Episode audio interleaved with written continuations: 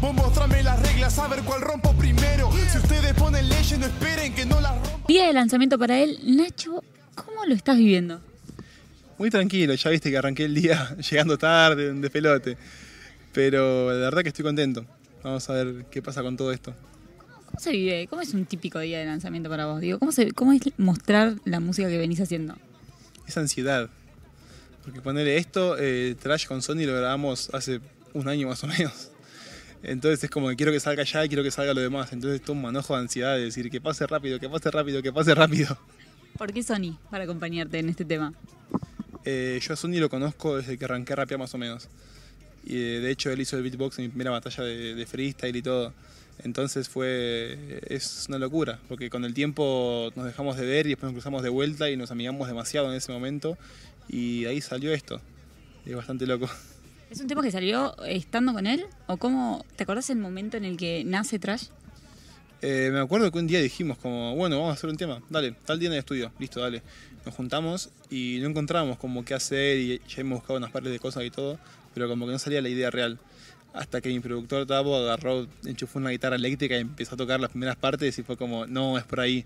Y de ahí salió todo de corrido, pero fluyó en el día más o menos. Déjame que te explique una cosa, cada frase va a ser la que mande tu mierda a la fosa, tu mentira se destroza. Hace muy poquito también lanzaste Ignacio, junto a Nico. Nada que ver. Nada que ver, Nico, ¿no? No, ¿cómo llega? ¿Cómo llega Nico, por ejemplo, ese tema? Eh, le- le explica- hay explicación. Eh, Tavo, bueno, además de ser productor y todo, es un rockero de, eh, muy zarpado, para mí es muy grosso Tavo musicalmente, y bueno, eh, él es muy conocido en el ámbito del rock. Y bueno, sabemos que Nico es hijo de Vitico y de ahí salió, y de ahí salió el contacto. Tavo conoce mucha gente de ese lado y Nico es uno de ellos. Y dijo, para este tema me dijo, hay que tener un solo de guitarra o algo, quiero que sea como un slide. Yo le digo, bueno, pero ¿quién puede ser? ¿Lo haces vos? Me dice, no, amigo, tengo una persona indicada para esto. Y ahí me presentó a Nico y pasó lo que pasó. ¿Y cómo fue lograr con Nico? A Nico lo conocí en el videoclip, ¿Posta? porque estábamos en cuarentena. Yo el tema lo grabé en mi casa. Tavo me mandó las cosas por un Uber para grabarme ahí y me hizo un home studio en mi casa. Y ya está, y salió. Claro, y quedó de esa manera. De hecho, bastante rústico el tema en calidad de sonido y cosas así, por la cuestión de que, bueno, lo grabé encerrado en mi cuarto. Y No llegás, y sea lle- paneles acústicos o algo de eso. pero llegás al rodaje, lo ves a Nico, buena onda. ¿Cómo fue el día de rodaje, por ejemplo? ¿Te gusta el tema de los videos? Los videos me gustan, sí, sí, sí. Eh, creo que lo que sufro únicamente es el lanzamiento, que es como, quiero que pase rápido, quiero saber cómo pega, qué pasa. Eh, y al Nico cuando lo conocí fue loco, ya lo tenía como diciendo, eh, ya cu- cuando lo escuché tocar la guitarra decía como, wow, es Nico, ¿entendés? Ya había asumido quién era. Y cuando llego al lugar, eh, ya estábamos ahí hace rato. Y me acuerdo que llega él todo alto, con el pelo largo, con las camperas y con esa onda que tiene él, ¿viste? Y cuando saca una guitarra que era hermosa, se pone a tocar, tipo, improvisando, como tirando un freestyle haciendo más. Y tocaba y re bien, era muy bueno. Y yo me quedé como, wow.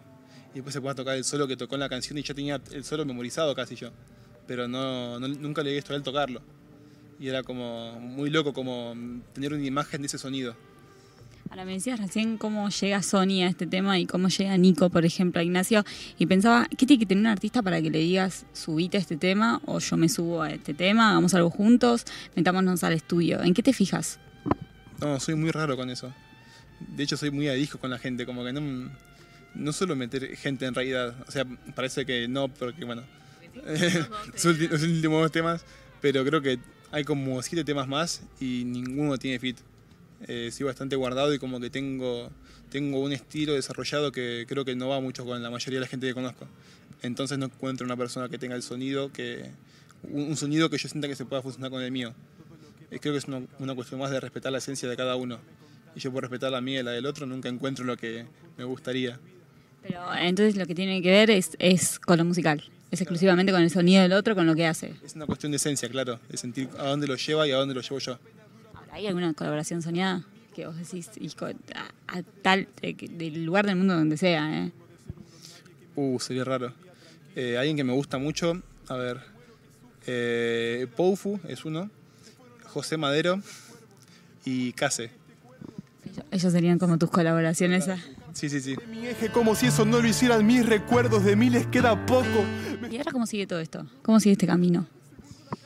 Y nada, a estar renegando de vuelta como diciendo que pase rápido el tiempo, que pase rápido el tiempo. Hay muchas canciones grabadas, eh, están terminadas ya y solamente falta hacer los videoclips y sacarlas. Y respetar la pauta de sacar un tema por mes, como para mantener una constancia. Entonces, es eso, es como estar esperando así a que pase el tiempo nomás. ¿Son temas que nacieron ahora, que nacieron en cuarentena? Sí, ya cuando se flexibilizó un poquito. De hecho, ya el siguiente eh, que va a salir es cuando ya me puedo mover por primera vez de la cuarentena. De hecho, me tomo un Uber a- hasta Villurquiza, que es donde grabamos contado, y es como, wow, estoy en la calle de vuelta, qué loco. Tenía miedo de que me metan en cana o algo de eso. ¿Cómo lo llevaste? ¿Cómo llevaste vos eh, todo el tema del COVID, el año tan raro, la- las competencias por streaming?